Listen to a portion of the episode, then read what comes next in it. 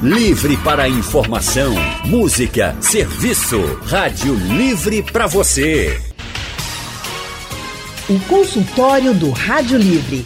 Faça a sua consulta pelo telefone 3421 3148. Na internet www.radiojornal.com.br. E com a chegada do verão é comum que as pessoas fiquem expostas ao sol por mais tempo. O protetor solar é regra nessa hora para evitar problemas na pele. Mas além do protetor, o que pode ser feito? O consultório do Rádio Livre de hoje fala sobre os problemas de pele no verão: micose, bicho geográfico, brotoeja, fotodermatose e queimadura solar estão entre os mais comuns nessa época do ano. E para saber como prevenir e tratar os problemas de pele no verão, a gente recebe no consultório do Rádio Livre de hoje a médica dermatologista Ana Cristina França. Boa tarde, doutora Ana, tudo bem? Boa tarde, tudo ótimo. É um prazer estar aqui com vocês. Né? E nesse verão maravilhoso, né? E que ele realmente passe deixando menos problemas para a gente. Então vamos saber como é que a gente evita e como é que a gente cuida dessas doenças de pele. Perfeito, isso mesmo. A doutora é membro efetivo da Sociedade Brasileira de Dermatologia, é especialista também em clínica médica, preceptora do Serviço de Residência e Dermatologia do Hospital Otávio de Freitas. E também recebemos hoje a médica dermatologista Márcia Orovitz. Boa tarde, doutora Márcia, tudo bem? Boa tarde, boa tarde, ouvintes. Muito obrigada mais uma vez pelo convite, falar um tema tão interessante, né? Nesse verão, nesse calorzão que está fazendo. Vai ser bem legal. É um prazer ter você também por aqui. Doutora Márcia, que é mestre em Ciências da Saúde pela Faculdade de Ciências Médicas e membro da Sociedade Brasileira de Dermatologia. Doutoras, bom, hoje a gente tem um consultório feminino, eu aqui da apresentação também, né? Mulher, vocês aí do outro lado, e os ouvintes mais aí, democraticamente, homens, mulheres que estão nos acompanhando e podem e devem participar. Agora, vamos começar falando por aí e a mesma pergunta para as duas. Problemas de pele que aparecem na pele durante o verão. Tem alguma diferença? São mais comuns aparecerem em homens ou mulheres ou não tem diferença nenhuma? Então, esses problemas de pele, eles não têm diferença de gênero, né? Ele tanto acometem homens quanto acometem mulheres. O que acontece é que nesse período, pelas condições climáticas, pela maior exposição à praia, né, a areia de praia, a gente tem uma probabilidade maior né, de contaminação. A gente vai ficar mais tempo é, biquíni, fica mais tempo com sunga. Então, isso tudo faz com que esses problemas apareçam mais. Mas são problemas que podem ser vistos, inclusive, no ano todo, mas a, incidência aumenta nesse período. Mas acomete tanto homens quanto mulheres. Perfeito. Doutora Márcia, bom, já antecipamos então que, vamos dizer que ele é, pode atingir qualquer pessoa. Agora, no seu dia a dia no consultório, o que, que você percebe? Só, é, em relação a, ao sexo, né, homem e mulher, realmente, como a doutora Ana falou, é igual, mas o que a gente vê também é que o melasma, né, Ana, é, é ele é mais frequente nas mulheres, né, é, que são aquelas manchas escuras que ficam aqui é, nas bochechas, no nariz, pode ficar também na testa, às vezes até no colo, nos braços, né, e acaba que nessa época, realmente, os pacientes se expõem mais ao sol, vão à praia, e aí é uma época que o melasma piora muito. Então, isso a gente vê muito no consultório, apesar de que esses pacientes, eles deixam para tratar mesmo o melasma quando o verão vai embora, né? Quando, assim, na, na realidade, a gente aqui não tem muito isso de verão e inverno. Isso. Mas, digamos, quando começa a chover, e aí os pacientes eles não vão mais à praia, e aí a gente acaba fazendo um tratamento de resgate desses pacientes, porque eles pioram muito nessa época. Agora, em relação às outras dermatoses, a gente vê, sim, um aumento grande, né, nessa época de calor, principalmente, é, como você falou lá na abertura, de brotoejas, de infecções por fungo, por bactéria, isso realmente é, a gente vê na prática, né, esse aumento, e quando acaba as férias, geralmente, das crianças, a gente começa a ver no consultório muita criança com piora da dermatite atópica, que é aquela alergia na pele. Então, a gente começa a ver aquelas peles mais botadinhas, né, das crianças aí que aproveitaram bastante praia, piscina com os pais. E aí, agora é a hora da gente tratar essa piora. Agora, deixa eu aproveitar, doutora Márcia, que você falou do melasma, e a gente percebe muito as gestantes preocupadas com isso. Qual é a relação da gravidez da gestação com melasma? é, tem uma relação importante, apesar de que o melasma ele pode surgir em qualquer pessoa, não necessariamente que é, tenha cursado com a gestação. Então é muito comum no consultório os pacientes pegarem e dizerem, ah, mas eu nem engravidei, eu é, né, nem tomo anticoncepcional, nem engravidei, estou com melasma. Isso pode sim acontecer, porque a gente ainda não sabe, na realidade, a causa exata daquele melasma. A gente sabe que é, aquelas células que produzem a melanina ali, elas estão mais excitadas, digamos assim, elas produzem a mais com qualquer com estímulo pequeno, elas já produzem. E realmente os hormônios da gravidez, eles pioram ainda mais isso. Mas, a, é, na realidade, assim, a grande maioria dos pacientes que a gente atende não passaram por uma gravidez. Ótimo. Deixa eu perguntar também para a doutora Ana sobre isso. Doutora Ana Cristina, e como fazer para tratar o melasma? Que eu vejo muitas pessoas preocupadas e falando em tratamentos. Como se faz? Exatamente. Melasma é uma doença crônica, como a gente chama, né? Uma doença que não tem cura, que acomete tanto homens quanto mulheres, obviamente a incidência é maior nas mulheres por uma questão hormonal. É uma doença que a gente chama de multifatorial, né? Tem a questão da predisposição genética, da influência de hormônio e principalmente da exposição solar. Não existe melasma em área coberta pelo sol. Inclusive, foi uma das, das perguntas de uma prova especialista no ano que eu fiz.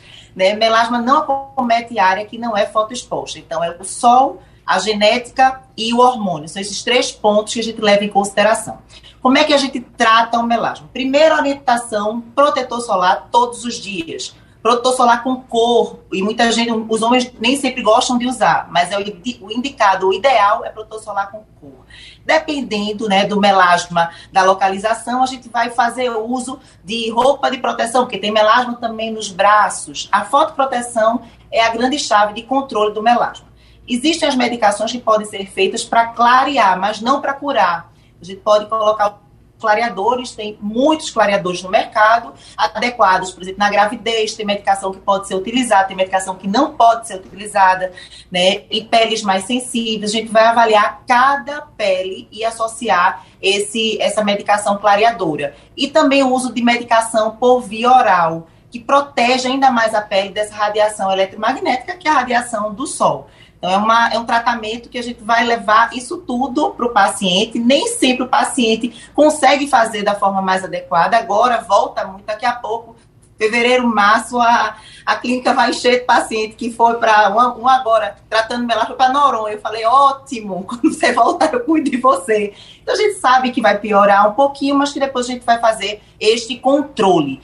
Em algumas situações, a gente pode lançar mão de laser né, que pode ser usado sim, alguns tipos específicos são liberados pelo FDA e pela Anvisa, mas não como primeira linha de tratamento. A gente pode utilizar como um tratamento adjuvante, como um tratamento complementar. Então, protetor solar, clareador é o mais importante, indicado, logicamente, pelo seu médico dermatologista. Muito bem. Nós vamos para o intervalo. Daqui a pouco a gente vai falar muito mais a respeito dessas doenças de pele que aparecem com o calor, com o verão. Problemas de pele no verão. Esse é o tema do consultório do Rádio Livre de hoje. Nós queremos ajudar você a tirar dúvidas e, claro, também a saber como tratar o que está o incomodando. A gente tem ouvintes já na linha para fazer perguntas, começando pelo Ricardo Xavier de Curado 2. Ricardo, boa tarde para você, seja bem-vindo. Olá, boa tarde, tudo bem? Tudo bem. Queria agradecer a você por essa oportunidade, esse espaço aí, sou ouvinte assíduo e a minha pergunta é com relação ao melasma, já foi falado alguma coisa aí, mas eu tenho uma dúvida é o seguinte, são duas dúvidas na realidade. A primeira é que com relação que eu fui para um, já fui para alguns especialistas, já tenho um problema de melasma no rosto. Eu sou motorista, entendeu? Fica muito exposto ao sol. É motorista carreteiro. Aí o que acontece?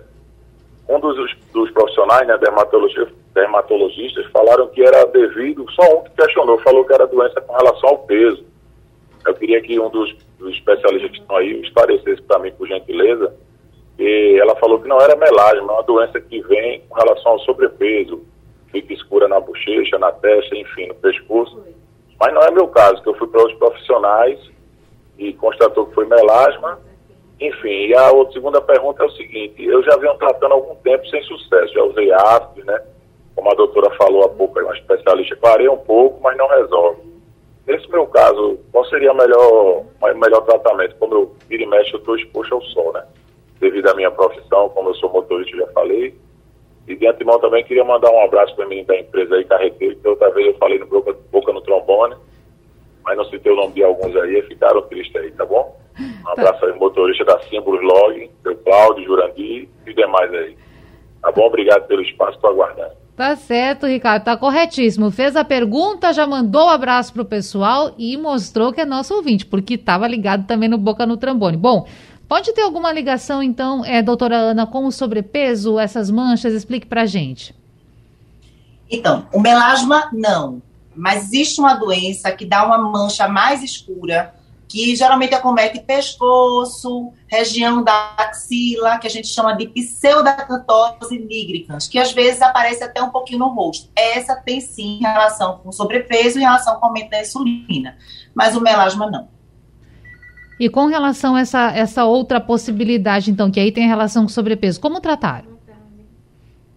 Do sobrepeso, primeiro que tudo, começar a fazer uma uma orientação dietética, né? uma restrição dietética, uma orientação dietética, procurar um endocrinologista, procurar um nutricionista, ver como é que está a dosagem de glicose. Esse paciente muitas vezes tem aumento também da glicemia, aumento da insulina, praticar atividade física, para depois a gente começar o tratamento. Aí, nesse caso, a gente também usa clareador, usa protetor solar e, assim, eu, eu gosto muito de tecnologia na dermatologia, né? Então, eu tenho experiência grande em tecnologia na dermatologia de laser. Nesses casos, a gente pode também lançar mão de laser para quebrar o pigmento e ajudar nesse processo né, de clareamento. Mas o primeiro passo é melhorar o estilo de vida, alimentação, melhorar a atividade física, ver se o paciente é diabético, tratar essa, essa diabetes para depois a gente começar a tratar como na pele, né, ou como dermatologista. Ótimo. Carlos de Tegipió também está na linha. Carlos, boa tarde, seja bem-vindo.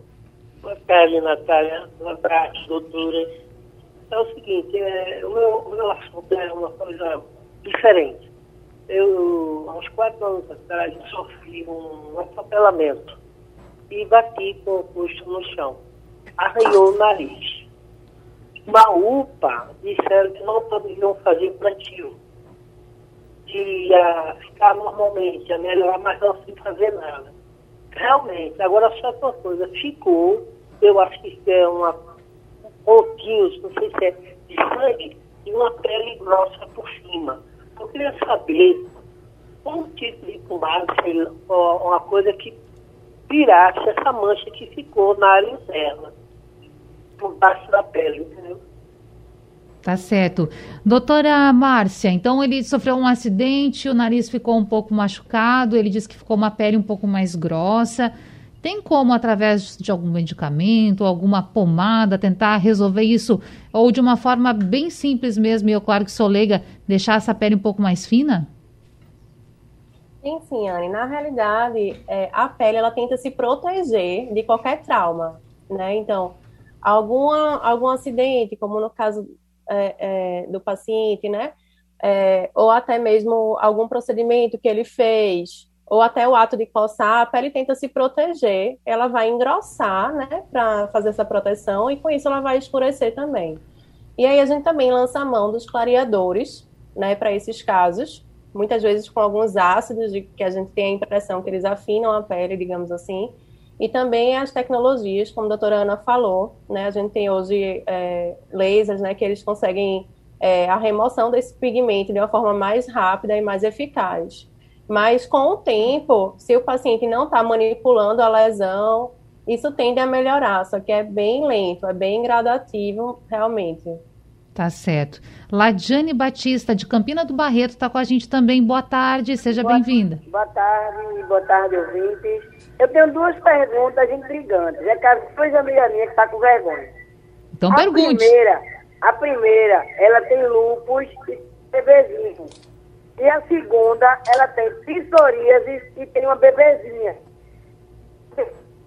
Os bebês dela correm risco de dessa psoríase e esse lupus pegar ou tem algumas algumas a psoríase tem algumas escamações na pele Aí elas querem saber assim, se com o contato do bebê, elas vão passar pro bebê ou fica só para elas mesmo, para se sentir tranquilo, já que uma tem um bebê de 15 dias e a outra com um bebê de 6 meses. Aí quer saber se corre esse risco. Obrigada aí, boa tarde, bom programa. A gente que agradece pela audiência. Então, doutora Ana, é possível que isso seja transmitido para as crianças? Psoríase foi. Me, me, repete, por favor, a. É lupus, né? Escutei bem, é a questão da psoríase, não é isso? E também lupus. Psoríase? E lupus. Então, é, existe a psoríase, né, como eu tinha escutado, não. O lupus, alguns anticorpos podem sim ser passados durante a gestação para a criança, mas isso é isso é transitório, né? O lupus é uma doença que tem vários fatores, inclusive um fator genético. Então, existe uma possibilidade, mas não de passar como doença contagiosa. Pode passar alguns anticorpos, a, a criança pode ter algumas alterações e depois isso, é, isso se resolve. Ótimo. Bom, deixa eu aproveitar e a gente falar. O pessoal acaba tirando muita dúvida e, obviamente, tem dúvidas a respeito dessas questões que, que aparecem na pele. Agora, micose, doutoras, e aí já vou perguntar para a doutora Márcia, porque essa situação de piscina, praia, muitas pessoas às vezes falam: olha, eh, me apareceu uma micose que eu acho que foi porque eu fiquei muito tempo na piscina e deveria ter alguma algo ali que, que me atingiu, ou muito tempo na praia, o contato com areia. Isso pode acontecer e como tratar a micose? Bem, a micose, na realidade, existem vários tipos, né? Um dos tipos mais comuns que a gente vê agora essa época é em relação à cândida, que são aquelas áreas de dobras que ficam avermelhadas, que coçam, né? E na realidade, a cândida já é um fungo que muitas vezes está no nosso próprio organismo. É como se a gente. Eu gosto de comparar sempre com o mofo na parede, por exemplo. Então, se a gente tem um ambiente muito quente, né? É, e úmido, a gente vê que aquele mofo ali vai piorar. E quase a mesma coisa que acontece, digamos assim, na nossa pele. Quando a gente está lá na praia, que não tira aquela roupa molhada, com o calor agora, então esse fungo ele tende a se proliferar exatamente nessas áreas de dobra, áreas mais quentes, então na virilha, na axila, abaixo dos seios, para quem tem o seio volumoso, né? É, então a gente é, não seria necessariamente contagioso, né? É, de entrar numa piscina e pegar de outra pessoa. Porém, existem alguns outros fungos que são sim contagiosos. Então, em contato com alguns animais, em contato com a areia, é, ou até de pessoa a pessoa. Só que aí eles são mais que, que as pessoas chamam de impingem, né? Que são aquelas uhum. lesões que têm umas bordas mais elevadas, que coçam. Muitas vezes elas podem estar também nessas regiões também da, é, da virilha, mas mais comumente nas áreas mais expostas. E o tratamento ele vai se basear né, nas medicações antifúngicas. E principalmente nesses casos de cândida, né, é, esses pacientes eles devem evitar estar tá com a roupa molhada, quando sair do banho, enxugar bem direitinho. Muitas vezes, quando dá aquela frieira entre os dedos, né? Eu até oriento secar com secador de cabelo, no frio mesmo, né? Para secar bem, passar a toalhinha entre os dedos, principalmente de quem tem os dedos muito juntinhos uns dos outros. É, mas a, a, alguns deles realmente não são contagiosos, tá? Tá certo. E brotoeja, vou fazer essa pergunta para a doutora Ana Cristina. Doutora, a gente escuta muitas pessoas falarem de brotoeja em bebês, crianças menorzinhas. É, muitas vezes o pai, a mãe fala assim, ah, deve ser por conta do calor, tá muito quente, deu uma brotoeja aqui. Agora, é de fato, isso é, é uma coisa que as pessoas falam ou as crianças é, têm mais isso, aparecem mais com a brotoeja? Como tratar? Os adultos também têm? Explique para gente. Então, exatamente isso. Né? A brotoeja é pelo excesso de calor. Então, a gente percebe aqueles pontinhos, né? É bem, o diagnóstico é bem fácil, muitas vezes já chega na clínica da gente com esse diagnóstico, uma doença muito comum, é mais comum sim nas crianças, mas adultos também podem ter, está intimamente relacionada a essa sudorese, né, a, a essa, essa esse aumento da temperatura e a orientação é aumentar a quantidade de banho. Então, vai, aumenta a quantidade de banho. É, tem algumas, alguns talcos líquidos que podem ser utilizados também, né? Alguns nomes comerciais a gente não pode dizer aqui, né? A, a velha e boa pasta d'água também ajuda muito e tentar ficar em ambiente mais refrigerado. Mas para as crianças, coça muito, incomoda muito, né? Cria o processo inflamatório, porque tem alguns tipos de brotoeja. Tem um brotoeja que fica mais inflamada, que fica coçando mais. Então, essa é a orientação, né? Ficar mais sem roupinha, quando for pequenininho, né? Principalmente criança pequena, deixar mais de fraldinha, tirar né, o excesso da roupa, aumentar a quantidade de banho e usar ou pasta d'água, essas outras substâncias que evitam, que puxam um pouquinho, que sugam um pouquinho o suor e diminuem essa, esse processo da brotoísmo. Tá bem. Esse é o consultório do Rádio Livre, hoje, terça-feira, falando sobre problemas de pele no sol. E nessa volta a gente já quer falar sobre uma coisa que atinge a muitas pessoas, que são as queimaduras. Quem nunca foi para a praia, passou muito tempo, esqueceu de repor o, o, protetor solar, depois ficou todo queimado. Eu mesmo, viu, eh, doutoras, eu mesma. Esses dias fui dar uma volta de bicicleta e acabei me estendendo mais do que eu imaginava na, na volta e fiquei, olha, com a testa bem vermelhinha. Então, precisamos cuidar disso sim, principalmente com esse sol que faz aqui no estado, Recife, região metropolitana. O que fazer? Primeiro, para evitar que a pele fique é, vermelha ou que mostre que realmente queimou, né? Além do protetor, o que, que a gente pode mais fazer? E se aconteceu, o que, que, que faz depois de estar queimado, doutora Ana? Então, primeiro que tudo, né? Assim, quem nunca, eu sempre falo, né? Às vezes a gente sai, acha que vai ficar cinco minutinhos, fica meia hora, volta, né? Com a pele é, queimada. Importante é a gente saber que esse efeito do sol, ele é cumulativo. Ou seja, essa queimadura, ela não vai sair do seu corpo, ela vai causar alteração sim na sua pele. E esse efeito vai se somando às exposições. Então, não é para deixar ninguém assustado, mas é para alertar. Eu achava, né, na minha ignorância de leiga, quando eu não tinha feito ainda, né, quando sabia, quando não conhecia tanto de pele, que aquela pele que descascava era uma pele que trocava, ou seja, estou com a pele nova. E não é. Aquilo ali foi uma queimadura de segundo grau, que formou bolha.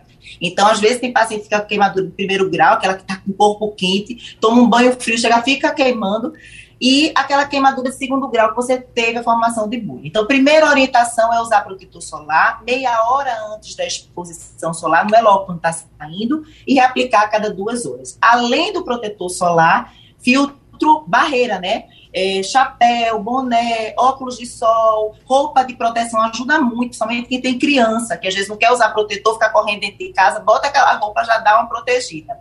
Primeiro ponto. Se apesar de tudo isso aconteceu, queimou, né? Enfim, houve algum, algum tipo de, né, de, de, de, falta de cuidado nesse sentido, aí a gente pode precisar, inclusive, usar corticoide tópico, usar medicação para diminuir o processo inflamatório na pele, tomar antialérgico. Aí depende de cada caso, o ideal é que realmente se procure o médico dermatologista para a gente avaliar. Já teve paciente, por exemplo, não sei se você já escutou falar de insolação, né?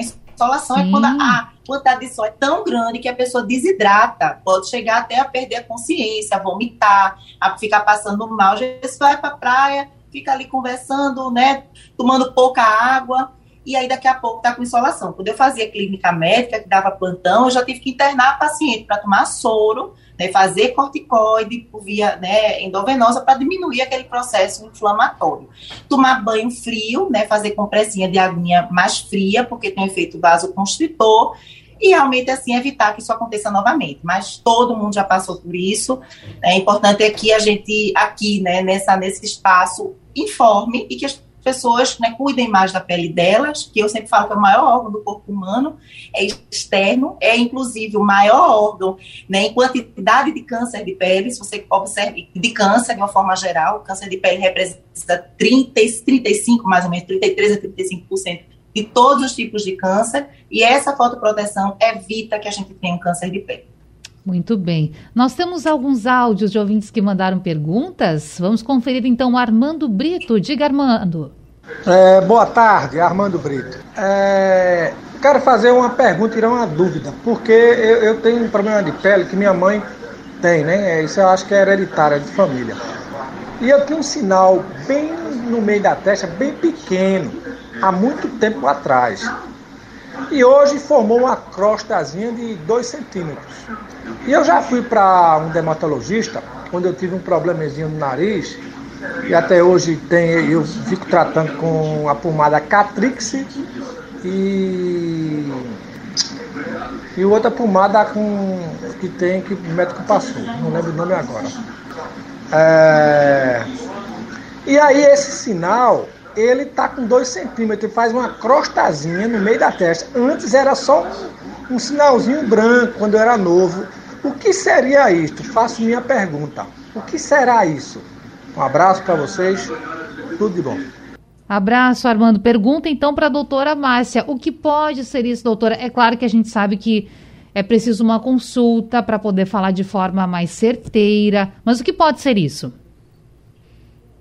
É, a gente sempre tem que trabalhar com a hipótese, né, de que uma modificação de uma lesão, né, que é como se fosse um sinal, uma pinta, se ela está modificando, se ela muda de cor, né, se muda a textura, se ela tem um aumento, é, a gente tem sempre que levar em consideração a hipótese de que pode ser um câncer de pele, por isso tem que ser avaliado realmente pelo dermatologista o quanto antes. Realmente é, existem vários tipos de tumores, tanto benignos quanto malignos, né? Mas de uma forma geral, aquela lesão, assim, que é uma feridinha que não cicatriza muitas vezes, né? Que a gente vê alguns vasos nas, nas, na, na lesão, é, que ela sangra espontaneamente.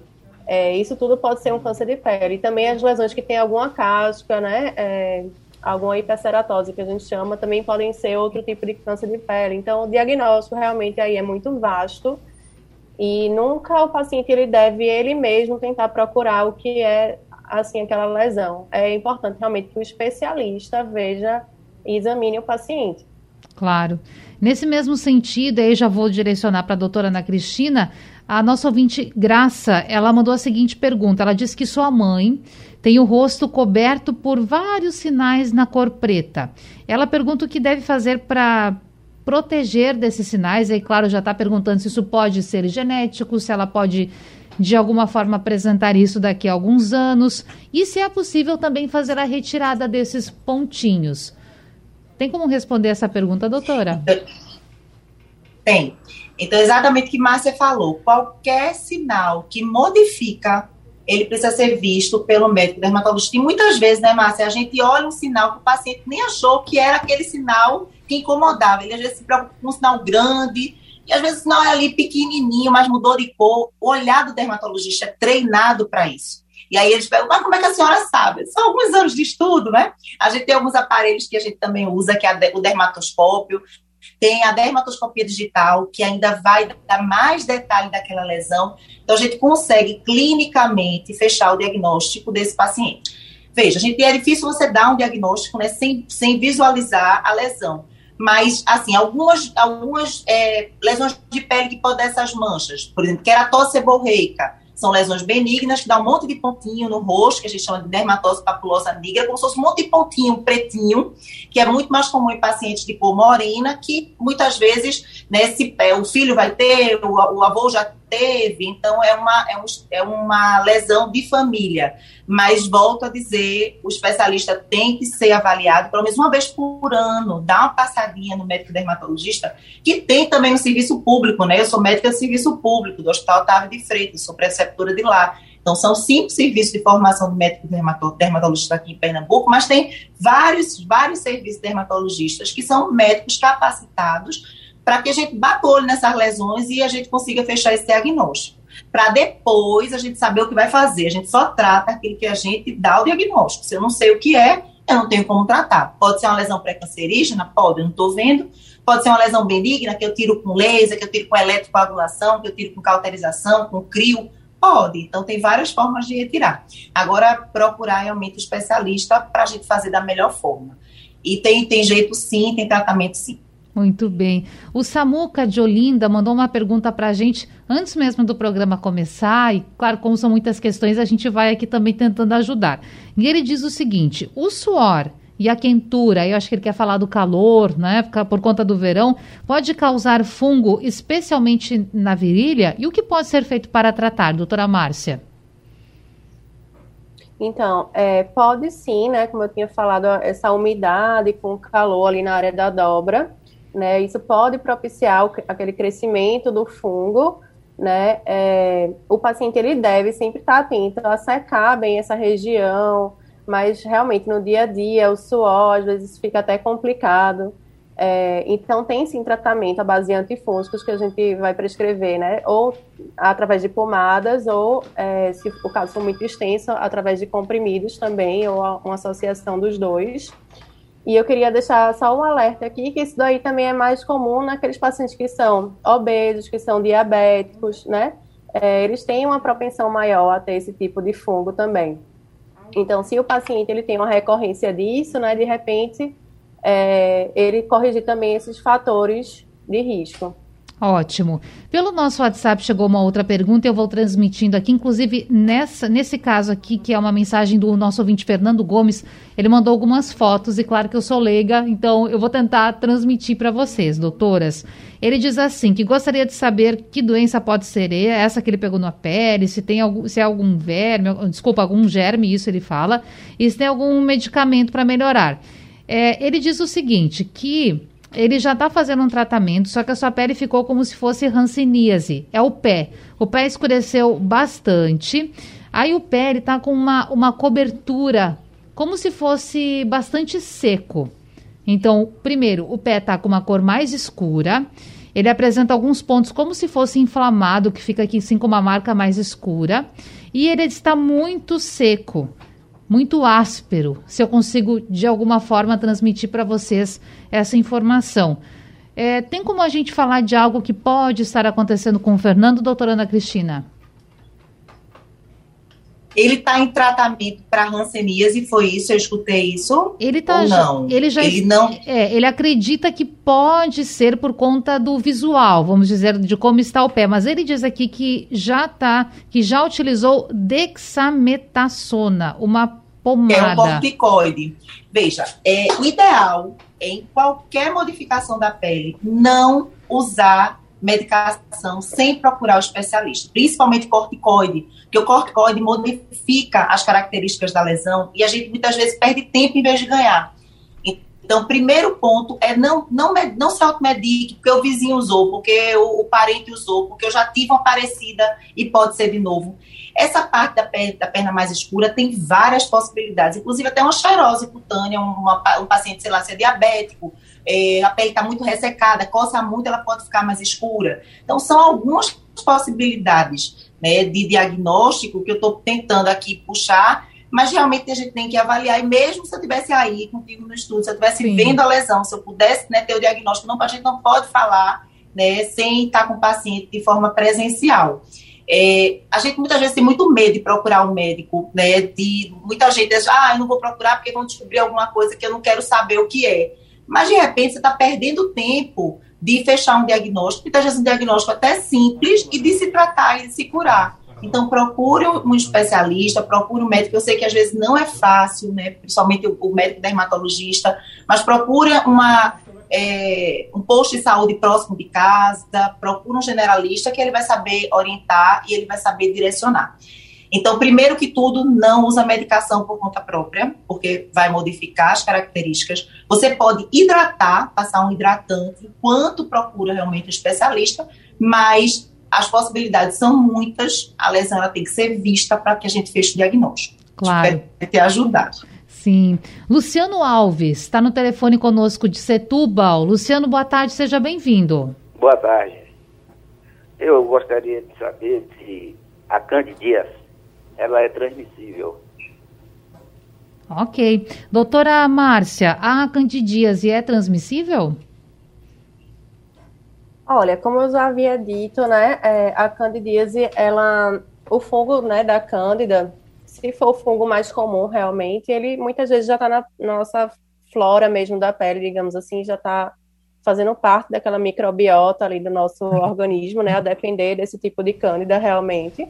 Então, na grande maioria das vezes, essas lesões que a gente vê corriqueiramente no consultório, elas não são transmissíveis, né, mas pode sim, algum caso de alguma cândida diferente, algo assim, alguma outra espécie de cândida, é, poder ter essa relação, mas de uma forma geral, é, não, né, isso aí geralmente é que nem também o pano branco, né? Que muitas pessoas acham assim que ele que a gente pega, que é contagioso. De uma forma geral, ele já está também na nossa pele. Nossa pele vai abrigar também bactérias, fungos, né? Que são que fazem parte do nosso organismo, que às vezes até protegem. Nesse caso, realmente, aquela, é, aquele crescimento do fungo, ele sai de controle, né? Porque tem muito é, calor, muita umidade, e aí a gente enxerga a lesão, mas ele já estaria lá quietinho, fazendo o equilíbrio ali da nossa flora. Muito bem. E a Paula de Boa Viagem também no telefone. Seja bem-vinda, Paula. Boa tarde. Boa tarde. Eu quero fazer uma pergunta para o médico aí. Ó, porque sai um sinal pequenininho nos dois olhos, pequeno aqui em cima do, do olho, né? E agora está crescendo, é um, um sinal de carne. Eu quero saber se esse sinal vai tentando de crescer, perigoso. Paula, só só diga uma, uma coisa pra gente. Esse sinal, ele tem alguma cor? Ele é assim, da cor da pele. Cor da pele. O sinal, então, que está próximo do olho e está crescendo, é isso? É, é os dois olhos, era, era, começou pequenininho e agora está crescendo. Tá. E qual o tamanho que você acha que ele tem hoje? Eu não sei explicar, assim, não tem um, um esse, a bandinha de amendoim. Ok, tá certo. Obrigada, Paula. Doutora Ana Cristina, e essa questão da nossa ouvinte Paula? É, esses sinais, na maioria das vezes, é porque a gente não está avaliando, né? Ele, se ele é da mesma Sim. cor da pele, é, tem uma doença chamada acrocórdon, que é, o, é como se fosse a pele, uma pele crescida, que dá muito na axila, que pode dar perto do olho, pode dar aqui no pescoço, né, e que tira com facilidade. O problema, muitas vezes, ele está atrapalhando até é, o, que o paciente enxergue, né? Então, tanto o oftalmologista quanto o dermatologista, eles podem remover esses sinais. A maioria das vezes a gente queima, não precisa nem fazer isso patológico. Se a gente tem alguma dúvida, a gente manda esse sinal para ser estudado, para a gente avaliar a, aquela, aquela lesão. Mas é simples de tirar, tira no consultório, tira rapidinho, né? E, e é bom que tire logo, porque se ele está aumentando, se ele está crescendo, daqui a pouco dificulta até a, o campo visual, né, dificulta até que ela consiga enxergar bem. Resolve logo isso e tira esse sinal e, e vai ser mais simples do que você imaginava. Agora, nós o tempo está nos, nos, corroendo aqui, o relógio está apertando. Eu deixei um áudio para o final, que é o áudio do Adilson. Vamos acompanhar. É, boa tarde, meu nome é Adilson, morador do Pacheco. Eu queria saber, ter uma dúvida aí, porque eu uso a, a máscara, certo? Todos os dias. E quando eu tiro, a máscara para lavar meu rosto, a pele está bem sensível a pele do meu rosto. Eu queria saber por que isso. Beleza? Obrigado. É um assunto que foge um pouco do nosso tema central do consultório, no entanto, levando em consideração que as pessoas estão utilizando máscara de proteção à Covid e que bom que estão utilizando, doutora Márcia, o que pode ser feito? Passar um hidratante? O que, que a gente pode fazer para deixar essa área é, um pouco melhor? Então, esse é um assunto que veio muito à tona quando começou a pandemia e esse uso de máscara, né? E hoje em dia é, já virou algo assim corriqueiro no consultório, realmente. Algumas lesões Sim. piorarem por conta da máscara, né? Então, esse ambiente, assim, de umidade, né? Essa máscara que faz atrito com a pele. Então, se o paciente ele já tiver uma pele sensível, é, ou tiver uma predisposição à acne, muitas vezes o paciente tem uma rosácea também, que é uma doença que a gente chama que é uma doença inflamatória, que a pele é mais sensível e fica mais vermelhinha. É, então, esse paciente ele tem que tratar e a gente também tem que escolher as medicações é, adequadas para ele usar com esse atrito aí a mais da máscara. Né? Então, esse paciente ele tem que ser avaliado, caso ele tenha realmente uma pele sensível ou até mesmo uma rosácea, né? Utilizar medicações aí que acalmem a pele, né, medicações mais suaves. Então, tem que ver realmente o que é que ele está usando na rotina dele também a mais. Está usando um sabonete adequado, também não vai somar a, a essa agressão né, da pele. É, então, tem tudo isso para a gente avaliar. E realmente a gente muitas vezes coloca algum hidratante com ação calmante é, para diminuir esses desconfortos. Doutora Márcia, doutora Ana Cristina, quer dizer que foi um prazer tê-las hoje no consultório. Nosso tempo, infelizmente, já acabou, mas tenho certeza que a gente se encontra em breve no novo papo. Muito obrigada por esclarecer tantas dúvidas. A gente Obrigada. que agradece, né? E estamos aqui à disposição, está falando no mesmo momento. estamos aqui à disposição sempre. Um abraço. Obrigada. Doutora Márcia, também obrigada pela participação. Lembrando que a dermatologista Ana Cristina França é membro efetivo da Sociedade Brasileira de Dermatologia, especialista também em clínica médica, preceptora do Serviço de Residência em Dermato no Hospital Otávio de Freitas, a doutora Márcia Orovitz, é mestre em Ciências de Saúde pela Faculdade de Ciências Médicas e membro da Sociedade Brasileira de Dermatologia. E assim a gente encerra o programa de hoje. Rádio Livre volta amanhã às duas da tarde, com muita informação, prestação de serviço, produção de Gabriela Bento, trabalhos técnicos de Big Alves, Edilson Lima e Sandro Garrido, no apoio Rosângela Vanderlei, no site da Rádio Jornal Isis Lima, direção de jornalismo de Mônica Carvalho. Sugestão ou comentário sobre o programa que você acaba de ouvir, envie para o nosso WhatsApp 99147 8520.